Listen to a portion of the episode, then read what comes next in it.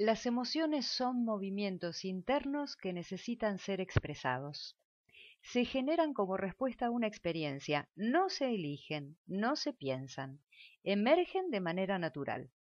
Vienen a decirnos la huella que se está imprimiendo en nosotros, nos ayudan a distinguir lo que nos hace bien de lo que nos hace daño, en función de que podamos protegernos o continuar en la interacción sin miedo. Las emociones son parte de nuestros mecanismos de supervivencia.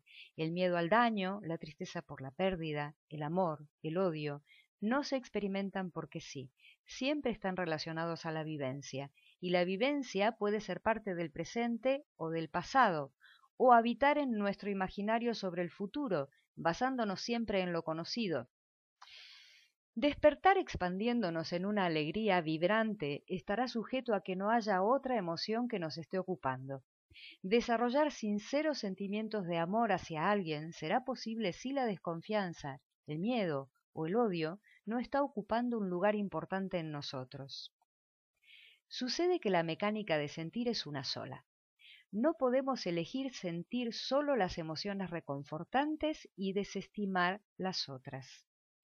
Como todas las emociones cumplen una función de supervivencia y de regulación, todas ellas son importantes y deben poder acabar su ciclo. No hay emociones malas y emociones buenas, las hay perturbadoras y las hay reconfortantes.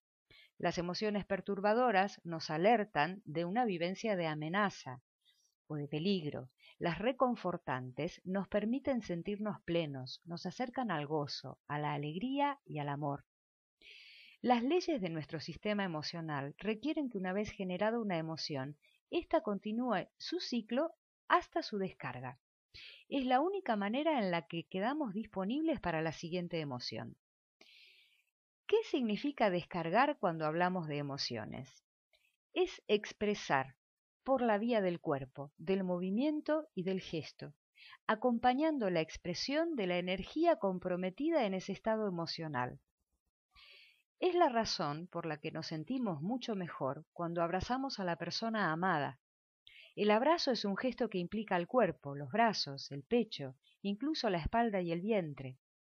Es la misma razón que nos conduce al alivio cuando lloramos y cuando sollozamos una gran tristeza hasta que el llanto se acaba, y la que nos hace temblar y llorar de miedo.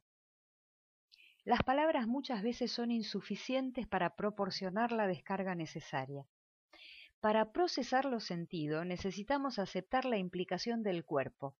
La rigidez caracterial, las tensiones crónicas, son las defensas que hemos construido a nivel del cuerpo para evitar sufrir por lo que sentimos, y al mismo tiempo nos desconectan de nosotros mismos y nos alejan de la posibilidad de interactuar con el presente sintiéndonos libres. Prisioneros de las emociones construidas en el pasado, quedamos privados de vivir el presente, pues todo nuestro sistema emocional, junto con nuestro sistema de creencias, forma parte de viejas escenas no resueltas, no disueltas en nosotros mismos, y que no nos dejan avanzar hacia nuestro bienestar. Si lo que viviste te dejó detenido en tu camino y sigue presente, es que está atado por profundas emociones y confirmándose día a día en tus creencias.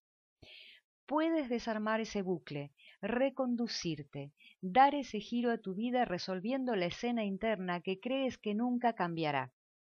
Lo que no cambia es lo vivido, es la experiencia. Lo que siempre puede ser diferente y nuevo es aquello que sientes y las respuestas que te das y das a la vida presente. La clave está en decidirte atravesar tus propios obstáculos internos y permitir que el pasado se quede atrás en tanto que barrera y pase a formar parte del presente como un nuevo conocimiento de ti mismo que te ofrece libertad.